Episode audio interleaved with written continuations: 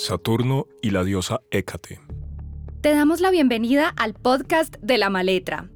En este nuevo conjunto de episodios leemos los astros desde el mito, la poesía y las teorías. Todavía más lejos en el zodiaco nos ha traído nuestro viaje.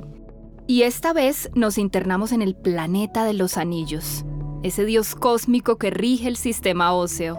Su misión es compleja porque contempla la esencia del límite. Hécate era la deidad de los infiernos y fue representada con tres miradas gracias a su poder sobre el pasado, el presente y el futuro.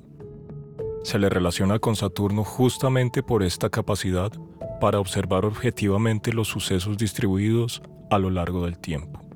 Esta deidad era hija de Nix o la noche, aunque después también fue reconocida como hija de Zeus y Hera.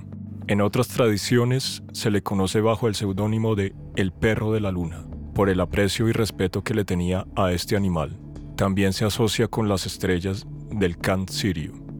Hécate podía conceder riqueza, sabiduría y victoria. Era la protectora de las matronas y amaba las encrucijadas. La diosa Hécate siempre estaba rodeada de agua y acompañada de sus perros sagrados. Cabraz, cabraz apretujada entre muchas otras almas, así lo quieren la necesidad y las computadoras. Wislawa Simborska.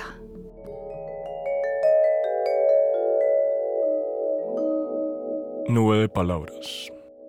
Límite. Estructura. Contradicción. Coacción. Materialidad. Manifestación. Tiempo.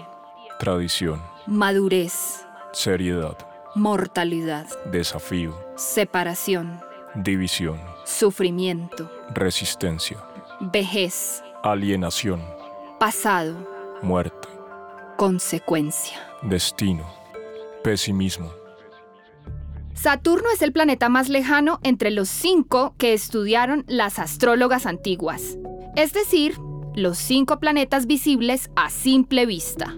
Mercurio, Venus, Marte, Júpiter y Saturno. En el cielo, Saturno se mueve lentamente y por eso se le atribuyeron significados relacionados con las fronteras, la lentitud y la edad.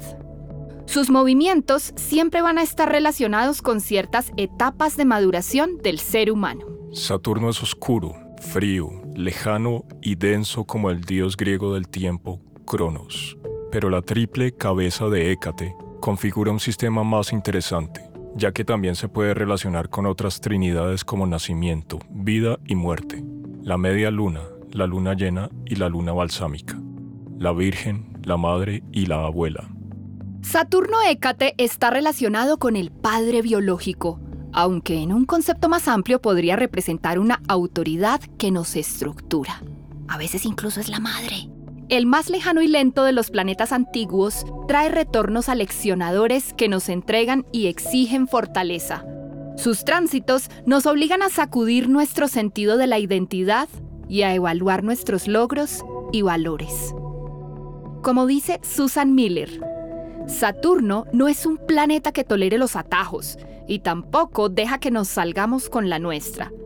Nos agarra por el cuello de la camisa y nos fuerza a enfrentarnos a las cosas, en especial las que hemos estado evitando. Este gigante tarda entre 28 y 30 años terrestres en recorrer todo el zodiaco. Es el guardián del umbral y también el umbral del tiempo. Por eso suele ser representado con la guadaña con la que se refleja la necesidad de recoger una cosecha, o en este caso, de reclamarle una vida a su madre Gea, la tierra. Por eso, Saturno también es el dios de la muerte. Él nos obliga a tener conciencia de nuestra mortalidad. Algunas claves de interpretación para comprender a Saturno, a quien denominaremos momentáneamente Hécate en nuestra anatomía zodiacal, son: primera, el signo donde se encuentra anuncia cómo nos estructuramos y nuestro grado de madurez.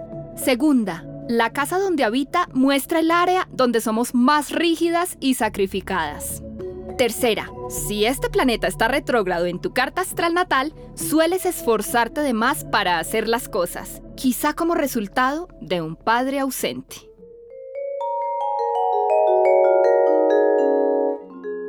Este podcast ha sido creado por la Escuela de Astrología La Maletra Voces Juan Serrano y María Antonia León. Música Caterine Ortega. Postproducción de sonido Audio for Media. ¿Cómo se sostiene la estructura de tu vida? ¿En qué aspectos eres más madura? ¿Cómo te va con la responsabilidad? Estas son algunas de las preguntas que nos hace Saturno Hécate desde el nido que eligió nuestra alma para responsabilizarnos de nuestra vida y acciones. Tu jardín no se mueve y parece que nadáramos en aguas oscuras, entre palabras que flotan a nuestro alrededor. Se acercan como salvavidas que decidimos ignorar. Lucía Vargas Caparrós.